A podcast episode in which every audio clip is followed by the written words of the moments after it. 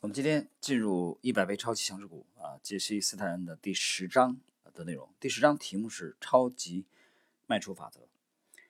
呃，哪怕你对买入什么股票啊，以及何时买入股票一窍不通，但只要掌握了卖出股票的秘诀，你就可以打败其他百分之九十九的投资者。这绝对啊不是开玩笑啊！我觉得他这句话是开玩笑啊。虽然我说过他文笔还不错，但这句话有点扯。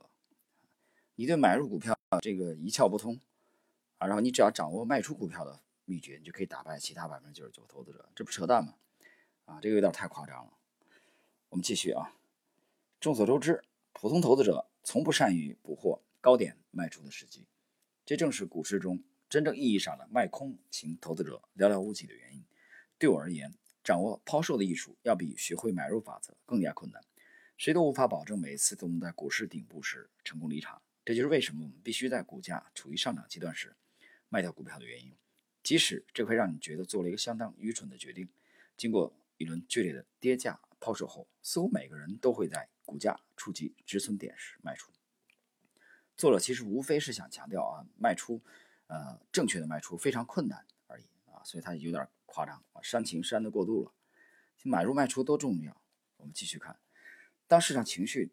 最为狂热之时，往往也是最佳的离场时机。但这也是你最不愿意卖出股票的时候。你非常确定的是，此时卖出股票将损失大量利润。这么做是违反人性的，但恰恰是在所有人都看好前景，一切事物都在有序进行，前路一片坦途，摆在你面前的买入理由有上百条，而且所有投资者一致认为此时卖出毫无道理时，才是最好的离场时机。呃，这里边呢，我们啊进入作者。啊，杰西·斯坦提出来的啊，他的卖出股票的十六大超级法则啊，这十六大法则，我们来看看这个第一个大法则啊，就是卖出时机和大幅脱离十周均线。当你的股票开始从底部发起突破时，股价维持在关键支撑位以上的时间长短真的不重要。如果一家公司在其盈利报告中宣布股价涨至长期底部的两倍，那么肯定也属于关键短期和长期均线以上，这或许不是一个自动卖出信号，因为该股票才仅仅处于上涨的第一周。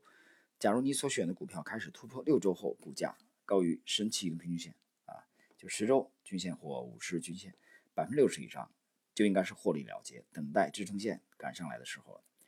最大赢家股在其上涨过程中会多次触碰到神奇均线，如果股价高出神奇均线一倍，那么必然会发生以下的一种。第一，你的股票将全面崩盘；第二，耐心盘整几个月，直到一切就绪，神奇均线迎头赶上。不管出现哪种情况，你都应该选择变现离场。通过研究，我发现，当股价向上突破神奇均线后，表现强劲的股票通常会在七到十周后达到一个中期的顶部。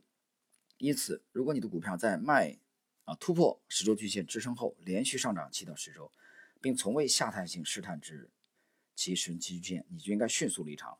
零七年四月啊，琼斯苏打水的周线图出现了四个重要而清晰的卖出信号。这个其实啊，作者这个罗列了，呃，他的第十点一的这个图啊，指的就是琼斯呃苏打水啊，他罗列的这个图。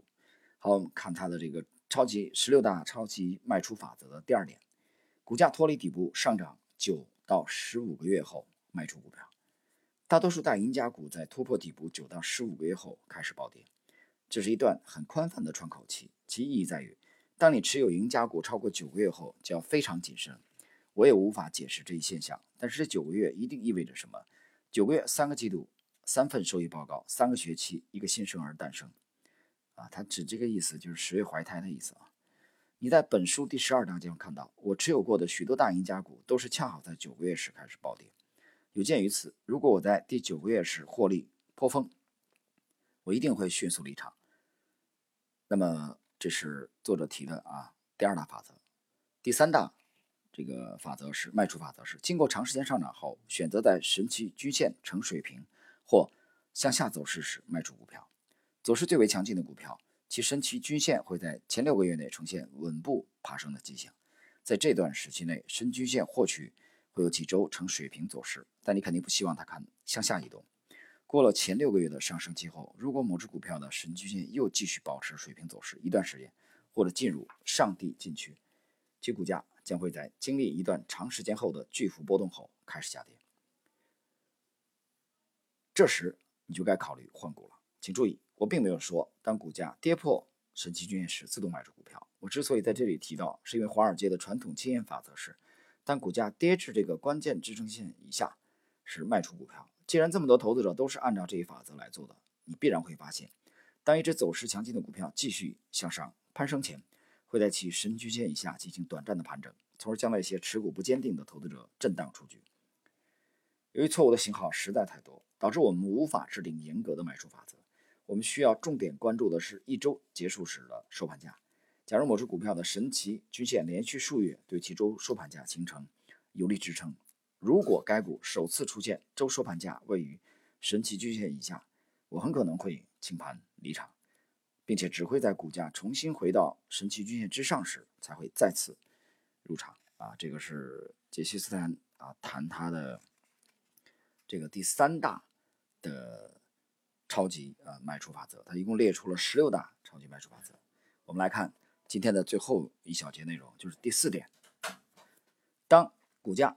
第四次强力突破神奇均线时卖出股票，最强劲的股票在其股价上涨期间只会偶尔表现出脱离神奇移动平均线的走势。我发现许多股票在出现第四次或第五次脱离均线的走势时就开始掉头下跌，最后这种走势减弱的股票将不再有动力向上摆脱其神奇均线，相反，它会连续几周围绕神奇均线无规律的上下波动。这就是经典的见顶行为。无论如何，假如你的股票已经连续上涨数月，并且连续第四或第五次明显向上摆脱均线，这时就存在投资风险了。呃，那么各位，今天我们的这一节内容就到这里啊。明天我们进入它的十六大超级卖出法则的第五点内容。